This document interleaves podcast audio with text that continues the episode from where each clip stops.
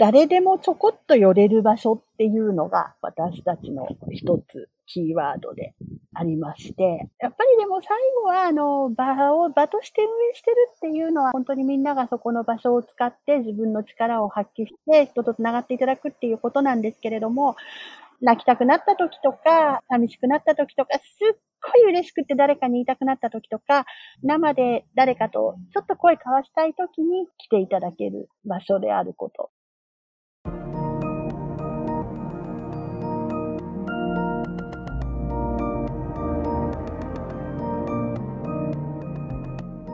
NPO 法人まちづくりエージェントサイドビーチシティのポッドキャスト番組 SB キャストです。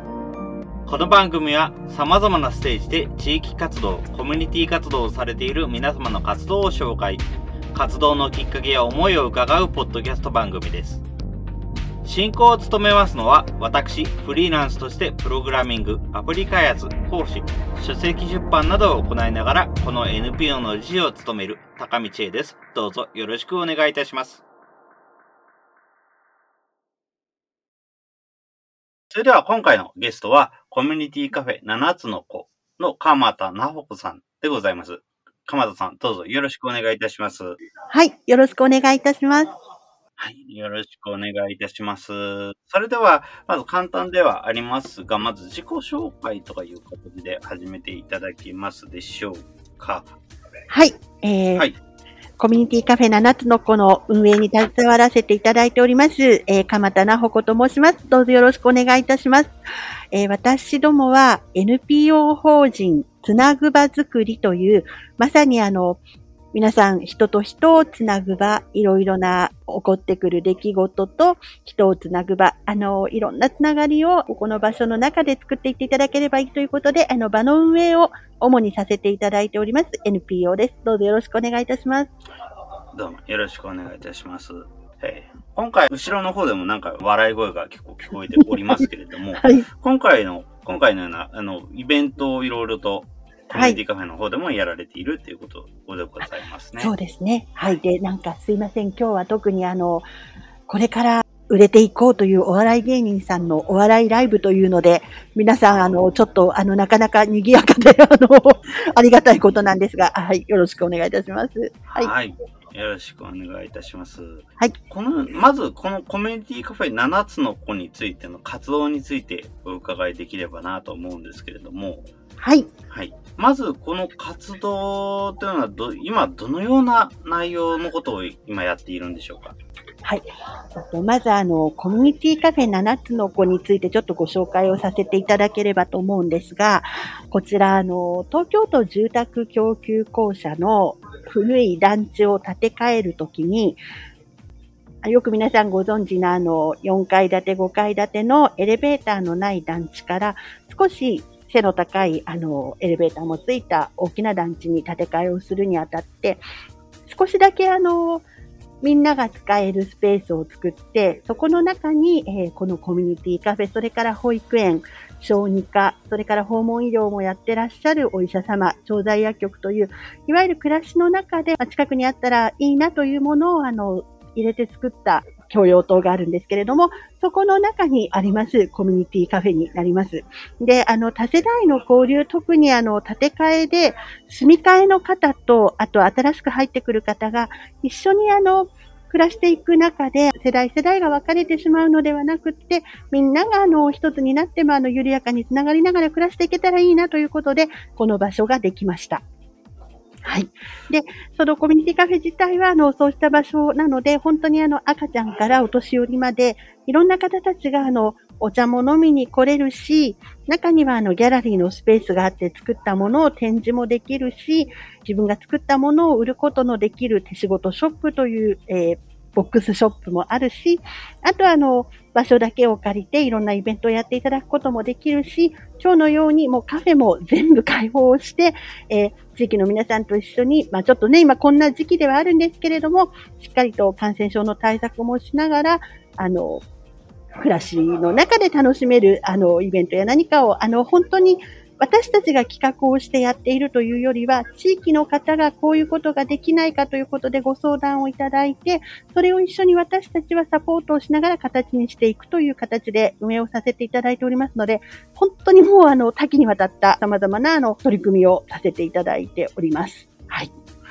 ありがとうございます。はい。実際の施設も、まあ、ホームページの方でも説明させていただいていますけど、はい、本当に、中も本当にいろんなスペースがあって、いろいろあるということだったんですね。はい。はい。なるほど。ありがとうございます。蔵書だけで、あの、1000冊を超えているミニライブラリーもありまして、で、そちらでもあの絵本を読みに来たり、団地のおばあちゃまが遠くまで行けないけど、ここなら本が借りられるわって言って借りに来ていただいたり、本当にあの、本の好きな方は本の好きな方で、コーヒー飲みたい方はコーヒー飲みたい方で、音楽を、コンサート楽しみたい方は、コンサートのある時に、お笑いが楽しみたい方は、お笑いの時にという、本当にあの、なんて言うんですか、もうあの、それぞれの方がそれぞれの好みに合わせて使っていただけるような、あの、結構いろんなアラカルト型の施設だと思っていただければと思います。はい。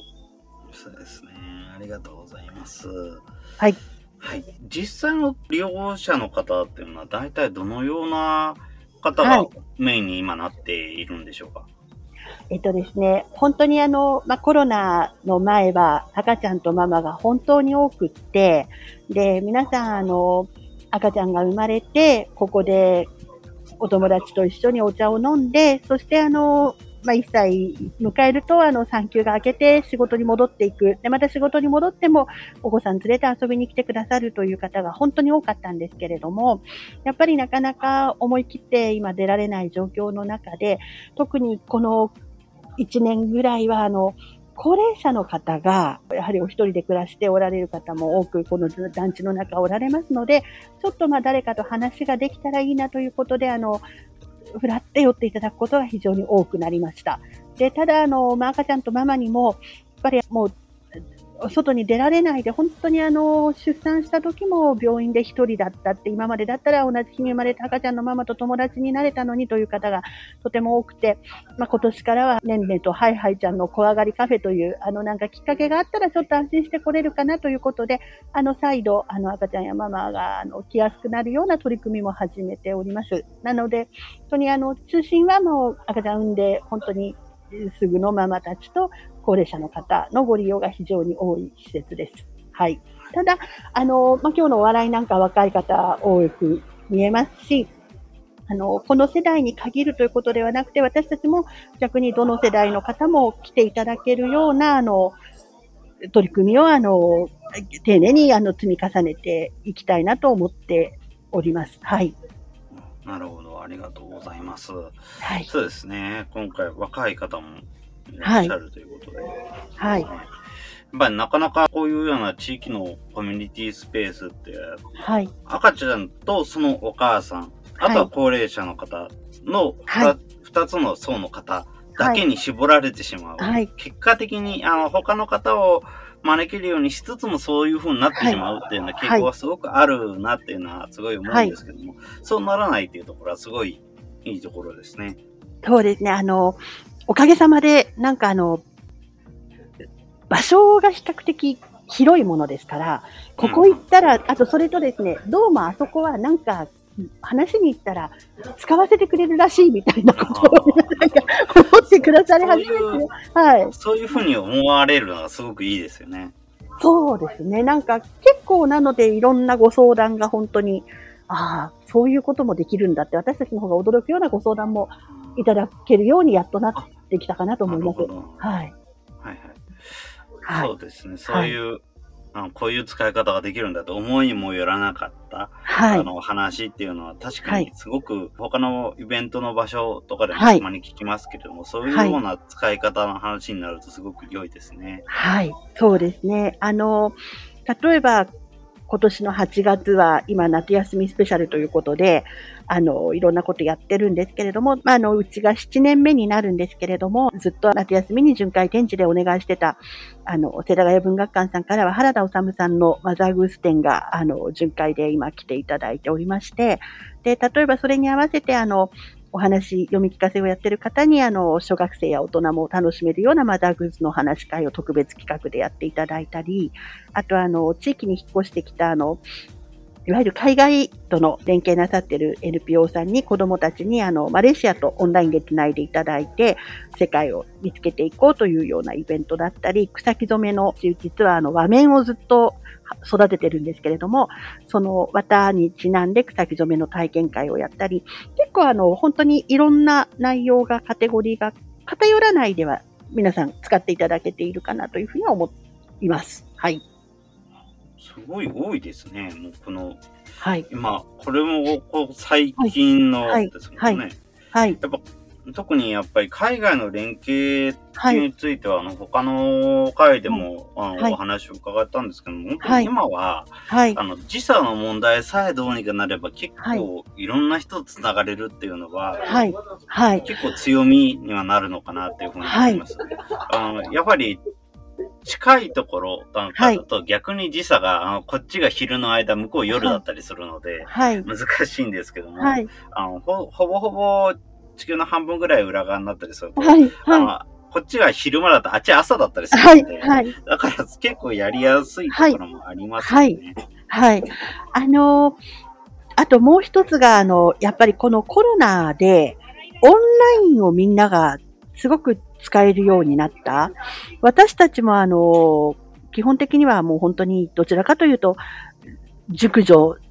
が多い。あの、熟女って自分のこと熟女っていうのは変ですね。まあ、おばさんと言っていただければいいんですけど、まあ、おばさんが、あの、運営してる中にも、まあ、比較的多いので、どうしてもやっぱり抵抗感があったんですけど、もうそんなこと言ってらんないんで、とにかくどうやったらオンライン使えるかということで、もうあの、転んでもちょっとただでは起きずに、私たちがわからないことを若手の方たちにあの、全部教材にしていただいて、それを去年セミナーでやったらおじいちゃまやおばあちゃまにすごく好評で、なんかそれが今年も初めてのオンライン講座っていうので、あの、もう、あの、LINE 使うとか Zoom 使う前の、そもそもの 4G って何 5G って何とか、あの、デバイスって何とか、もうそういうすごい基礎的なことの講座やってるんですけども、まあ、それであの、私たちもあの、使うことに少し抵抗がなくなってきたので、こういうその世界とオンラインで繋がろうみたいなイベントをやっても、なんかとてもあの、あまり無理なく、今までだったらとっても構えちゃってたんだけど、あの、あ、じゃあやりましょうって言えるようになったのは、あの、まあ、コロナの一つのコロナは嫌なんだけれども、あの、時代の転換のきっかけにいただけたチャンスかなとは思っています。はい。そうですね。オンラインでつながろうというのは、力が皆さんのところ必要になってきたっていうのも、すごいありますね。はい。ただ、それでも本当にいろんな情報まで勉強していこうというようなところで、はい、4G とか 5G とかの話まで出てくるっていうのはすごい、はい、なんか他のところを見ていても珍しい話かなというふうに思います。特に子育て支援関連の団体なんかは時々そういうようなことをやってらっしゃる方ってのもいらっしゃって、やっぱりあの、自分たちがつまらない思いをしたりとか、つまらなそうにしてると、子供もしぼんでしまうっていうような、はい、なんか自分たちが何とかしなきゃっていうような気持ちがすごい強いからっていうのもあるんだと思うんですけども、はい、やっぱり子育て支援やってらっしゃる方とか、ちっちゃいお子さんがいるような、あの、ことを中心にやっている団体の方とかは、すごい、積極的にこういうようなオンラインを活用されているっていう事例が多いなというのは、ことをすごく感じているんですけれども、はい、それ以外のところでここまでできるっていうの方は、はい、本当に意外と見なくて、はあ、なんかすごいなというふうに思ってます。ありがとうございます。あの、ちょうどここの団地が、あの、高齢者の方が多いんですね。で、はい特にあの、建て替えた時にサービス付きの高齢者住宅が3棟あって、そこに約100世帯ぐらい入ってらっしゃるんです。あの、しかも外から来た高齢者の方が中にいらっしゃって、あと建て替えた元々あったところの賃貸住宅には戻ってきた高齢者の方がいらっしゃるんですけれども、その方たちのちょうど娘たちぐらいの世代が私たちになって、私たちがじゃあどうやって本当にあの、オンライン規制って言われても、規制される側がオンライン使えなきゃどうにもならないし、そもそもスマホに乗り換えなきゃいけないのとか、結構そういう声をすごく身近に感じたので、じゃあもうその使い方の前のそもそも論私たちもわかんないから勉強しようねみたいなあの、やっぱり高齢者の方と身近にいたからできたことかなとは思います。で、あの、おかげさまであの歌声キスタもオンラインで配信するとか、あの、Wi-Fi って言われても Wi-Fi わからないよねっていう、やっぱり人たちが取り残されてっちゃうのはちょっとおかしいんじゃないかなとは思ったので、そんなことで、はい、あの、去年頑張ってみましたら、大人気で今も続いております。はい、すいません。長くなっちゃいましたが、はい。はい。はい。ありがとうございます。あ、なるほど。確かに、オンライン規制についても、オンライン規制を受け入れる側の話っていうのは確かにあまり聞かなかったんですけど、はい、確かにそうですよね、はい。そもそもオンライン規制を受け入れられないと繋がることができないので、はい、そこの人たち、まあ、の高齢の方たちもオンラインについてある程度詳しくなっておくっていうような必要がとてもありますもんね。そうなんですね。で、そこをやっぱりあの、でもそれはあの私たちが身近に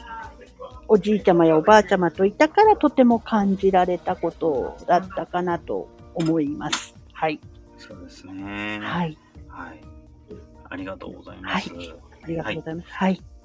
何か、あの、ちなみにこのコミュニティカフェ7つのこの活動を通して、はい、本当に目的としている何かこういうことを実現していきたいなっていうのは何かありますでしょうか？あの、目的、目的？まあ、目的はみんながだから安心して、やっぱりあの、いざとなった時にはやっぱり人の顔が見えるっていうことが一番のやっぱり安全だし、身を守っていくことになると思うので、それがあの、まあ、最終的な目的といえば目的だと思っているんですけれども、ただあの、なんかあの、いろんなことやってこれが正しいよねみたいなコミュニティじゃなくって、これが楽しいよねって言ってることが、あの、みんなの中の暮らしの中で、こう、つながっていって、それが最後いざっていう時に、やっぱり自分たちの身を守れるようなことになっていくっていうことができれば非常にいいなと思っています。で、あの、私たち、あの、無色透明、あの、私たちに色がないことが私たちの個性だというふうには思っておりまして、例えばあの、コミュニティカフェもいろんな形のコミュニティの場ってあると思うし、テーマコミュニティもあるし、あの、誰かにあの、そこにいるお店の方に会いに行きたいから、あの、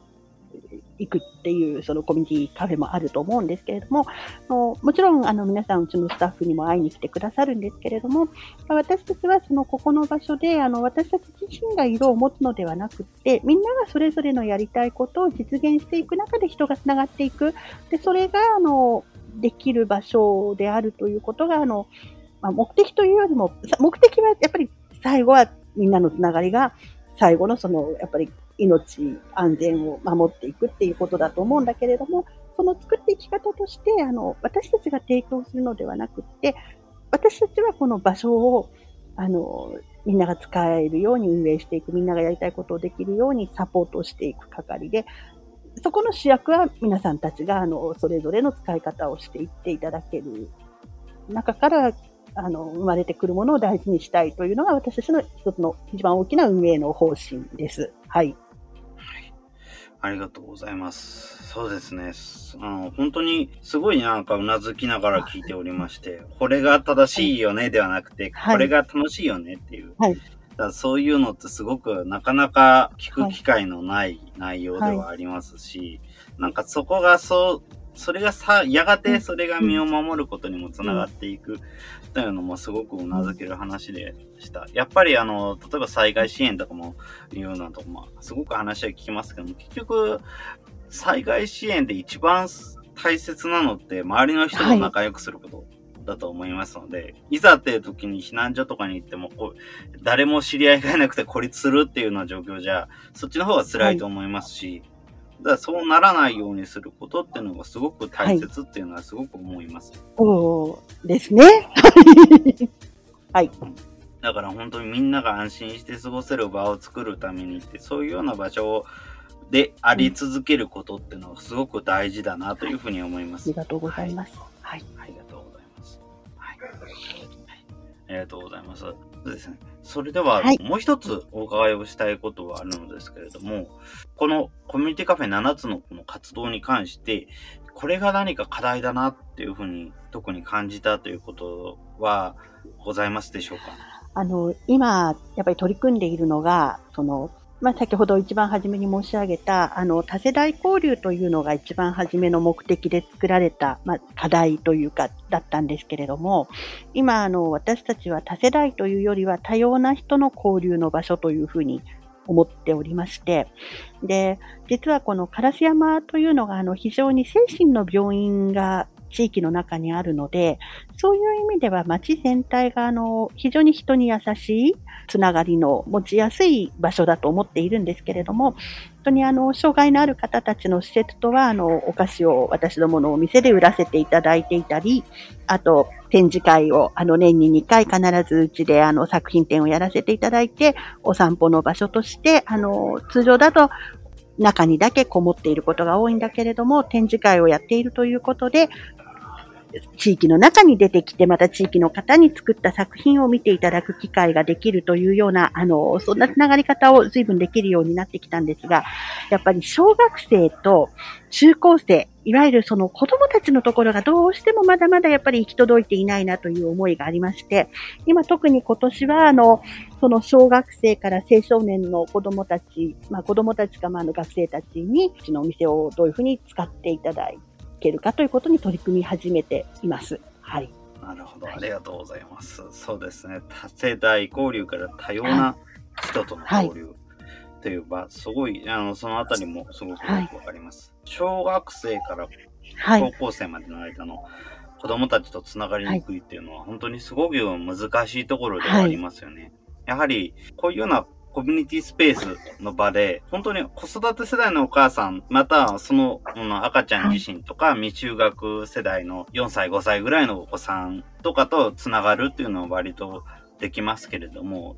そこからいきなりスッと飛んでしまって、まあ大学生まで行くと大学生はボランティアとか、そういうのを研究するっていうような方もいらっしゃるんで、それで来ることが多い。そこからまた次に飛ぶと、もうお母さん世代まで行ってしまって、そこから次はもう高齢者になってしまうというようなことが多いので、やっぱり中高生と、あとは就職して間もない世代、あとはそのお父さん、仕事をしている方々とか、あとはあの中高年とか、この方々とつながるのは難しいっていうのははい。すごく、どこのコミュニティカフェも抱えている課題なんだなっていうのは、すごく感じています。今、あの、高校生については、あの、地域の都立高校の生徒さんたちを、あの、受け入れておりまして、で、その地域の、あの、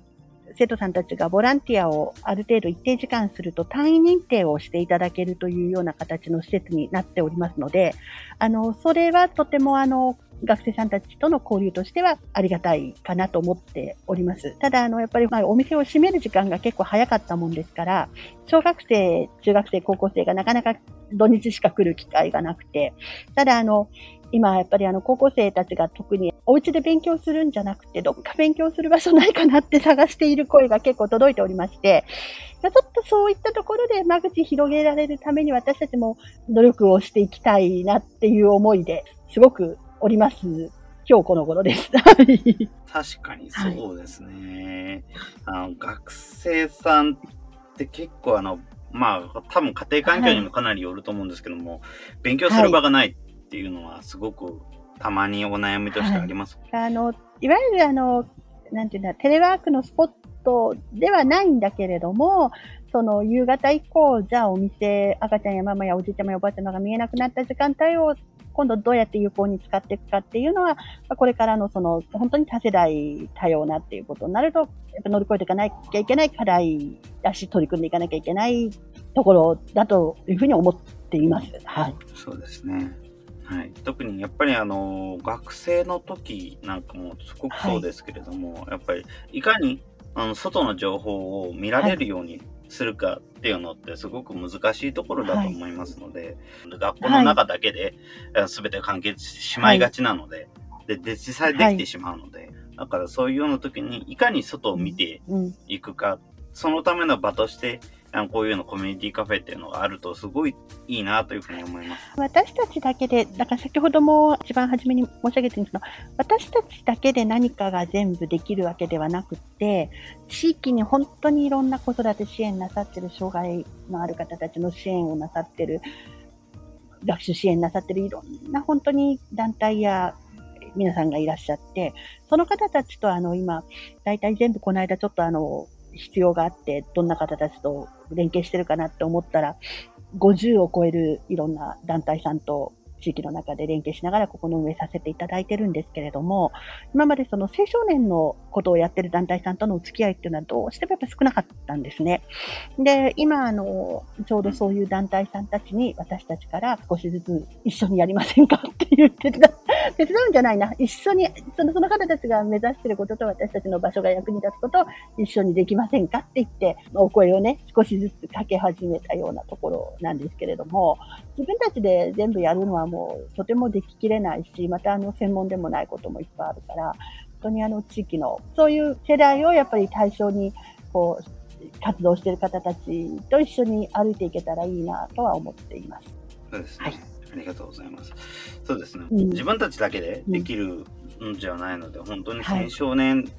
団体とつながりを作るっていうのがすごく良いなというふうに思います。はい、なかなかやっぱりそういうような団体とつながれば、はい、その結果、あの、お子さんともつながりやすくなるっていうのはすごくあると思いますし、はい、この辺は自分たちもそうですね、やっていかなきゃなというようなところでございますね。はい。あの、子育てだと、例えば本当に世田谷の子育てネットさんとか、あと高齢者の方だと、ここの7つの子からあの生まれた、あの、実家なんとかしたいさんという支援の団体さんとか、あとあの、コンサートだともうライブなさってるグループとか、緑のことはあの、世田谷のグリーンソサイティさんという緑のことやってる団体さんとか、本当にそれぞれの団体さんが、あの、皆さんここの場所を使って皆さんの活動をなさっていただいていることで、私たちは力をいただいてきているので、あの、その中にやっぱり今まで私たちが行き届かなかったところも、やっぱりきちんと、あの、ご一緒していけるようになっていくと、本当の多世代、多様なということにつながるなというふうに思っております。そうですね。やっぱり、いろんな団体、はい、それぞれの分野に向けて活動している団体っていうのは非常にいっぱいありますので、はい、やっぱりそこの人たちとうまく連携をとっていけば、やっぱりできる幅も、はい結果的に広がっていくであろうというふうにはすごく思いますね。はい、結果的にこの SB キャスト自体もそういうのを、結果的にそれを実現しようという意味もありますので、はい、なんかすごくそういうふうにな話があるとすごく自分たちとしても励まされますね。ありがとうございます。はい、ありがとうございます。はい。では、続きましてではございますが、IT についてということで、今回質問をさせていただければと思うんですけれども、IT について今回どのように関わっていきたいとか、はい、そういうような何か思いとはございますでしょうか？うん。あの、まあ、さっき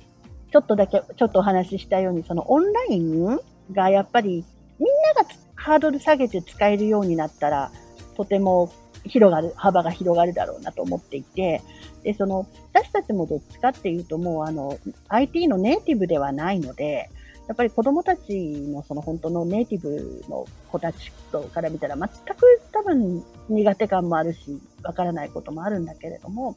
なんかな、自分たちがちょっと自信持って使えるようになっていったら、暮らしの中で広がるだろうなと思うので、そういうなん勉強とか機会は少しずつ少しずつ続けていけたらいいなと思っていますっていうんで答えになってるんでしょうか？すいません。ありがとうございます。はい、そうですね。やっぱり暮らしの中に広げるためにって、やっぱり、あある程度い。ろいろと学ばなければいけないところってすごくあるなというようなふうに思います。その一方で、やっぱりネイティブにって言われる本当に今の若い世代の方々からすると、逆に見えてないところとかもあったりするわけで、他のところでもよく聞くんですよ。やっぱり若い方って何でもインターネットで検索したりとかできるんでしょって言われるんですが、意外と見つけられなかったり、区民センターの方々の方が、よくすぐ見つけられる情報とかもあったりしますし、やっぱり検索するときの言葉がやっぱり変わってきちゃうので、まあ、昔ながらの癖の方が実は有効になるというケースもあったりして、だからそういうのもあるんで、なんかお互いになんかもっともっと学び合ってハードルを下げられるようにできればいいなという感じはしますね。ハードルを下げるというよりは、こちらの足場を上げていくっていう形でしょう。うん、うん、うん、うん。どうしてもやっぱりインターネットのツールとか、あのこういうようなあ IT のものって、どうしてもの車のようなもので、やっぱりどんどん進歩していく以上は難しくなっていくところもあるんですね。なので、それを、まあ、ある程度簡略化できるように、簡単に使えるようにっていうのは仕組みはできてはいますけども、それでもやっぱり、わかる人の目線からだと限界はあるので、だから、どちらかというと、ハードルを下げられるというよりも、本当にハードルを飛びやすくするための足場を作るとか、そんな感じになってくるのかなっていうのは最近すごく感じています。なので、本当にそういうような足場を作るような活動が本当にできたらいいですね。はい。あの、その今の足場でだから昨年本当にやっていた初めてのオンラインセミナーというので、実は若いプログラマーの方と、あと、あの、まあ、大手の企業に勤めて私はちょっとテレワークでお時間ができたので、あの、技術者の方に、それをボランティアで手伝っていただいたんですけれども、私たちがわからないことがわからないって言われました。なんでそんなことが、ギガとかメガって勉強しなかったって言われたら、うん、やったのかなみたいな感じのところもあったし、そもそももう、あの、キャリアがわからない。で、デバイスもとにかく言葉がわからない。だから、逆に言えば、その、は、足場を作るためのその基礎って、今使いこなしている方たちとか作ってる方にとったら、常識のことが分かっていないのかもわからないなっていうふうにとても思って、それを、その教材を作るのに2ヶ月ぐらいかかりました。もう途中でもなんでこれがわからない、なんでそんなこと言わ、教えなきゃいけないんですか？みたいな。あの、教えなかったが、その中に入れなきゃいけないんですか？みたいな。あの、そもそも論のと、だから私は本当にそれを自分で、私たちがわからないこと、もう一人私と実家なんとかしたいの代表の方と一緒に作ったんですけれども、あの、それを自分たちのわからないことをその教材を作るために勉強したことで、携帯電話屋さんに行って契約を切り替えるのが怖くなくなった。ああ、そうですね、うん。確かに。それはいいですね。だから、なんかその足場って多分そういうものなのかなって、ちょっと今伺って、うん、ああ、もし、うん、役立ったらよかったなって思いました。はい。あなるほど、そうですね。はい、確かに、あの、はい、自分も常々いろんなところの団体で話をしてるときに、やっぱり専門用語が多いっていうふうに言われるんですけども、キャリアってもともとがただの英語ですし、伝達するものとかそういうような意味ですし、やっぱりあの、よく話題に上がるストレージっていうものですね。ストレージっていうのも、貯蔵庫とか保管庫とかそういう意味の言葉で、実際、あの、100円ショップとかにも、ストレージボックスって名前で、あの、ちっちゃいカゴが売られてたりすることはあると思うんです。はい。街にあるトランクルームとかも、あれストレージ王っていうの会社が運営されてたりするようなケースが結構あるんで、やっぱりストレージっていう言葉自体は全然専門用語でも何でもないんですけれども、でも、はい、英語なので馴染みない人全然ないんですよね。はい。あの、通信の単位のギガとかメガとかも、これは、日本ではあまり使われてないんですけども、単位の窃盗詞なので、そうそうそう。気象とかでも、うん、えー、分野でも使われますし、うん、あと音の波長とかでもよく使われるので、うん、メガヘルツとかギガヘルツとか、いう単位で使われる言葉なんですけど、はい、それもまた日本ではあまり使われないんですよね。はい。なので、えー、そういうのってのが意外と、そういえば使わないなっていうのって意外と見えてないっていうのはあるなっていうのはすごく思います。あの、G が例えばギガの G と 4G、5G の G は、ジェネレーションだって言われてそうそこも分かりづらいんですよね。ああ、1世代、2世代、3世代って言ってて、だから、なんかその時の一番初めに、昔は黒で、あ、電話なかったですねって、黒電話でしたねって、黒電話の次にプッシュ本になってファックスができましたね。その後、ファックスから今度、携帯電話で折りたためるスマートフォンじゃなくて、な、なんとかフォンって言うんですよね。ねあの、折りたためるの。今はガラケーとか言われているものですね。えー、けど、このガラケーもなんとかフォンっていうなんか別のスマートフォンに対する名前があるとか、で、そういうこと全然知らないし、さらに言えばこの携帯電話でこう棒が立ってるのと、この扇形マークの違いがそもそもわからない。で、結局、分かってる人には分かってるんだけど、私も初めて、お、すごい Wi-Fi マークって確かに、で、そしたらこの Wi-Fi マークっていうのは Wi-Fi の、なんかいくつかそういうの会社さんがあって、こう、協議会みたいなのが出してるマークだとかって、みんなでおばあちゃまやおじいちゃまと、おーって言ったんですけど、それこそそのうちのお店の中で、じゃあここで Wi-Fi のマーク立てるためにどうしますかとかっていうところと、こっちの棒は少なかったら、でもこの棒はその携帯電話屋さんと契約してて、この Wi-Fi が繋がってなくてもできるものなんですねとか、なんかもうそういう、なんかこう、皆さんから見たら、当たり前みたいな話が、こう、分かってないかったですね。それはね、結構衝撃的ここって意外とあの、はい、本当に歴史的経緯っていうのがかなりあるのかなと思っているので、はい、やっぱりあの、携帯電話のあの階段みたいなマークも、多分 Wi-Fi のマークと同時に使われることはあまり想定されてなかったのかなっていうふうに思っていたので、はい。はい、やっぱり携帯電話が、当時なんか、自分は折りたたみの携帯になるちょっと前のぐらいから携帯電話を持ち始めて、折りたたみの携帯を持つ頃にそういうような仕事をしてた世代ですけれども、やっぱりあの、その頃って携帯電話が Wi-Fi を積むってすごい珍しいことだったので、はい。なので多分同時に使えるって普通なかったんですよね。うん。だから、確かに言われてみれば、一緒に並んでると、あれ何これっていう風になってしまうけれども、あの、別々になってると特に気にすることはないっていうものは結構多いなというの感じはしています。なので、本当に歴史的、歴史がわかんないと、何、なんだろうこれっていう風になってしまうっていうことがすごく多いっていうのも、やっぱりこの IT っていう分野の特徴といいますか、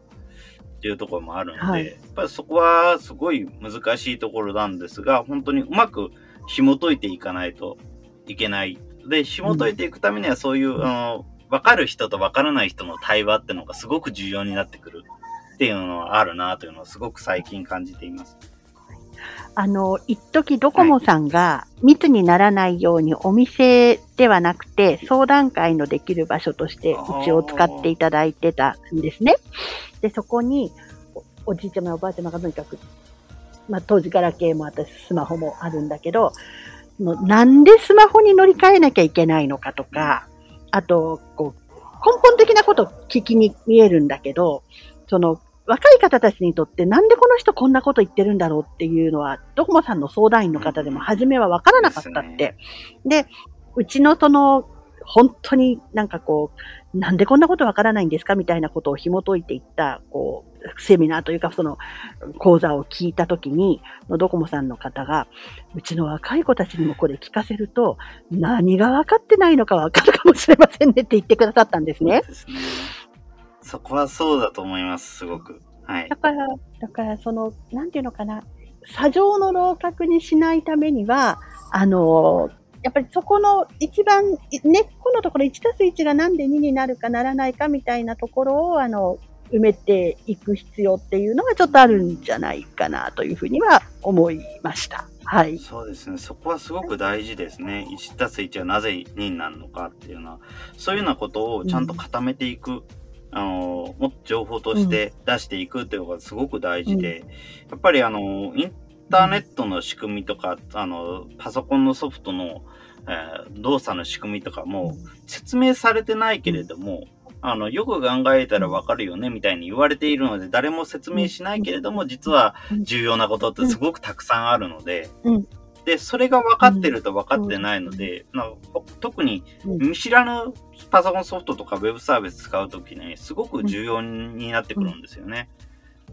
だから、あの、はい、パソコン、自分はよくあのパソコンの裏側、インターネット、コンピューターの世界の、なんていうか、三次元的に理解をすることっていうふうに言ってますけれども、やっぱりそれが分かってると分かってないで、新しいものを使うときにすごい触りやすい、触りにくいっていうのが出てくるなっていうのをすごく感じてます。だからそのために、その1たす1はなぜ2になるのかみたいな、そういうレベルの文章、情報をまとめていくことっていうのは、すごく大切ですよねっていうふうには思います。なんかあの、私、ひ孫たちと一緒に住んでるんですけれども、彼らはもう全く世界が違って、スイッチでフォートナイトをしながら、コロナで遊べないので、でも LINE 電話は無料なので、iPad で友達と電話をしながら、スイッチをやるっていう、すごいなと思ったんですけど、でもこれが、でもまあ確かに友達のうち行ってみんなゲームやってたのが友達のうちできないんだから、ね、まあ確かにで電話もしかも無料なんだから、この遊び方は間違ってるかって言ったら間違ってるわけじゃないし、これがこの人たちのもうそのなんていうのかな、道具の使い方なんだろうなって思うんですよね。で、その人たちはその1たす1は2とか分からなくても多分使えるから、私たちが炊飯器がなんでご飯が炊けるんですかって考えなくていいのと同じで使うんだけど、この IT 関係のことってなかったんですよね。子供の頃に。だから、やっぱりある程度その、なんていうのかな、分かっていないと大人になっちゃってたり、年取ってきちゃってたりするから、ちょっと怖かったり、一番怖いのはやっぱりその詐欺だったり、お金がかかっちゃったり、その、特にデータ通信と Wi-Fi っていうのの違いもわからなければ、一体私は今このことをやることでいくらかかるんだろう。でも、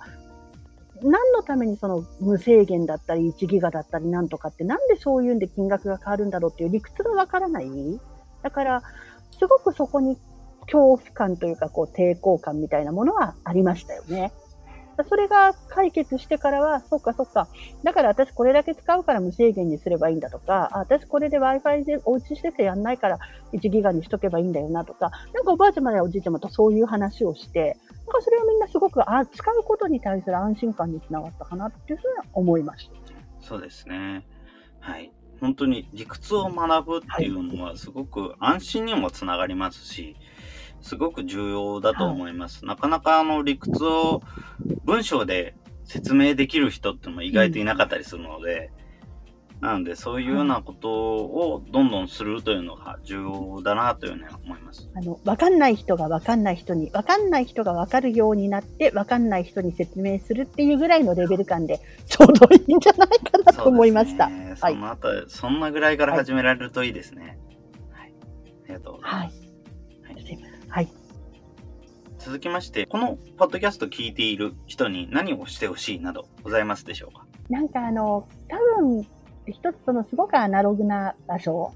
と、インターネットの配信とかと、あと地域と、いろんなものがこうこれから掛け合わさって、また新しいその、なんていうのかな、いろんなことって生まれてくるんだと思っているんですけれども、ぜひね、あの、やっぱり地域の中に人とつながって自分があの好きなことができる場所を少しずつやっぱり増やしていったら、とっても、それも安心につながると思うので、皆さんがそれぞれそういう場所を見つけて、あの、少しずつちょっと関わっていただけるような、やっぱりそのネットの世界だけではなくって、あの人ともリアルに関わるし、じゃあリアルな場所をもっと支えていくために、まやっぱりネットの世界であるとか、またもっと深い考え方を深めていくために、あの、こういうあの、ポッドキャストのような新しい、その情報発信の中で、あの、若い人たちいっぱい得てくものってあると思っているので、あの、なんかそれをバランスよく使っていただけると、私たちにはもうできなかった新しい時代が生まれてくるんじゃないかなというふうには思います。はい。ありがとうございます。そうですね。やっぱりそれぞれが本当にそういうようないろんな場所を見つけていくっていうのは重要ですし、そのために本当にインターネットともっとリアルなものを掛け合わせられるようなものもたくさんあると思うので、やっぱそういうようないろんなものに触れていってもらえればいいかなというふうに思います。ありがとうございます。はい、ありがとうございます。はい、では、続きまして、今後、インターネットでこのコミュニティカフェ7つの子の活動を知るには、どのようにすればよろしいでしょうか？はい。えっと、まずホームページがございますので、えー、コミュニティカフェ7つのことを検索をしていただければ、あの、すぐに出てまいりますのと、あと、Facebook と Instagram をさせていただいております。そこには、あの、どちらかというと、あの、これからやるイベントであるとか、あの、情報発信とか、使い方が、あの、簡単に載っているんですけれども、あの、ぜひそれ見ていただいて、興味持っていただいたら、あの、足運んでいただくと、また、より、あの、こんな場所だなというのがわかると思うので、はい。ぜひ、あの、検索してみてください。ありがとうございます。はい。それでは最後になりましたが、こちらのコミュニティカフェ7つのこう、活動のキーワードなど何か、これは言っておきたいと、これは活動の中核になる言葉だなどあれば、こちらをお伺いできればと思うんですけれども、何かありますでしょうか？あの、誰でもちょこっと寄れる場所っていうのが私たちの一つキーワードでありまして、やっぱりでも最後はあの、場を、場として運営してるっていうのは本当にみんながそこの場所を使って自分の力を発揮して人と繋がっていただくっていうことなんですけれども、泣きたくなった時とか、寂しくなった時とか、すっごい嬉しくて誰かに言いたくなった時とか、生で誰かとちょっと声交わしたい時に来ていただける場所であること、本当にちょこっと気軽に来ていただける場所っていうのが私たちのやっぱり一番、やっぱり根っこにあるキーワードだというふうに思っております。そうですね。はい。ありがとうございます。誰でもちょこっと寄れる場所、すごく大切なものだと思います。はい。ありがとうございます。はい。ありがとうございます。最後になんか言っておきたいということ何かありますでしょうか？あのー、私本当にこういう場所が一駅に一つずつぐらいきっとこれから生まれてってもいいんじゃないかなと思っていて、で、どんどん増えてきてて、で、運営してるのも私たちのようなおばさんから、すごい若い方から、パパだったり、あの、とってもみんないろんなそれぞれ個性があって、あの、運営してると思うんですけど、なんかね、あの、横につながって、あの、逆に地域の方たちも、こう、私たちが地域で仲良くそういう場所がしてることで、うまく使いこなしていただけてるというふうに、ここでも思っているので、なんかあの、みんながこういうなんていうのかな、場を運営してる人たちがもっと繋がれたらいいなって思っています。そうですね。やっぱりな、なかなか、あの、つながりはできつつはあるとは言っても、まだまだそこまではできてないっていうところは確かにありますからね。うん、コミュニティカフェネットワーク作っている団体とかも多数は知ってますけれども、意外とそういうのはあんまり動いてない、活発にまではできてないなっていうような感じはありますし。本当に自分としても本当に一駅に一つずつぐらいの感覚であるっていうのが理想だなというふうに思いますし、あるいは本当に今いろんなイベントがオンラインでのイベントなんかもありますし、多分これメインは来月、再来月あたりからかな。えー、11月とかあたりかなっていうような形になってくるとは思いますけれども、各地の都市型フェスティバルなどのイベントも、やっぱり、えー、10月からぐらいかな、開催されていくとは思うので、やっぱりそういうような場所のインターネットのイベントの入り口になっていくっていうのも一つの道としていいのかなというふうに思いますので、はい、やっぱりそういうような、あの、いろいろオンラインとオフラインをつなげられる場所としても、いろんな場所に一つずつあるといいなというふうには思います。そしてその、先の通りのいろんな団体が、コミュニティカフェ同士がつながっていくっていうのも、すごく思います。あの、私たち実はあの、地域の、まあ、信用金庫さんが温度取ってくださって、多摩地域で、いくつかな、6個ぐらいですか、コミュニティカフェの連連携の場所を持ってたんですけれども、特に本当にこのコロナになった時に、やっぱりみんなどうしてるかなって言いながらみんな頑張ってるから頑張ろうって、そこの時には一緒にもう大変でとても一緒に勉強会開くところではなかったんだけども、でもなんか自分たちだけじゃなくてみんな思いを同じくする人が頑張ってるっていうのは、すごく心の支えになりました。だから、本当にあの、この地域の中だけではあったんだけれども、本当にあの、ね、それこそあの、軽減税率が導入されるときにどうしたとか、なんかこう、あの、キャッシュレスどうするとか、そんなようなことも話してたんだけれども、なんか、それ、そのつながりがあったことって、なんかすごく私は心の支えになったので、なんかやっぱりそういう場ってあるとね、あの、いいなって、はい、思います。ありがとうございます。そうですね。いろいろとつながれる場つながれる場として、はい、本当にいろいろな情報が集まっていたりするといいなというふうに思います。はい。はい。ありがとうございます。はい、それでは、他何か大丈夫でしょうか？はい。大丈夫です。すみません。いいなんかあの、ちゃんとお話ができていないのではないかととても心配しておりますが、はい。いや、本当にあの、素晴らしいお話でございました。ありがとうございます。うん、はい。はい。ありがとうございます。では、あの、じゃあちょ、ちょっとだけ、一、個だけ PR をさせてください。えっ、ー、と、月の後半にあのなるんですけれども、あの、先ほど申し上げました、えー、50歳からのデジ活 IT 対策勉強会というのを、さっきも申し上げた実家なんとかしたいさんが18日に開催をしてくれます。もしあの、この近くにお住まいの方で、すごい基礎から学びたいみたいなことがあったら、ぜひお声掛けください。それから、ちっちゃな赤ちゃんたちのママの、ママがあの、お遊びに来ていただけるように、本当に定期的にいろいろなイベントも開催しておりますので、ぜひ、あの、ホームページ見ていただければ、すごく嬉しいです。ありがとうございます。ありがとうございます。はい。それでは、はい。今回のゲストは、コミュニティカフェ7つの子という東京のコミュニティカフェを運営されていらっしゃいます、鎌田なほこさんにお越しいただきました。鎌田さん、どうもありがとうございました。ありがとうございました。ありがとうございました。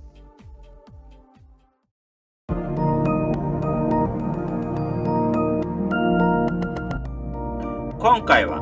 東京都世田谷区にて赤ちゃんからお年寄りまで様々な世代の方が集まりイベントを行ったりカフェによる交流が行えるコミュニティカフェ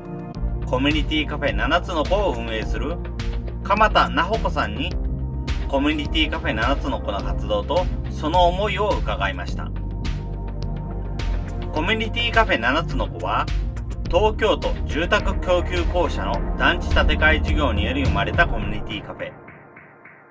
団地の敷地内に暮らしの中にあると良い施設を作る。そんな試みの中に生まれました。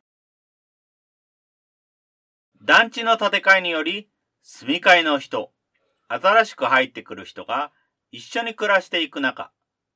世代が分かれていくのではなく、皆が一つになって緩やかにつながりながら暮らしていければいいな、という思いにより活動を行っています。ギャラリースペースでの展示、自分で作ったものを売る手仕事ショップ、カフェ、地域の方々の寄贈図書によるミニライブラリー、場所を借りて開催されるイベント、様々な表情を持つコミュニティカフェです。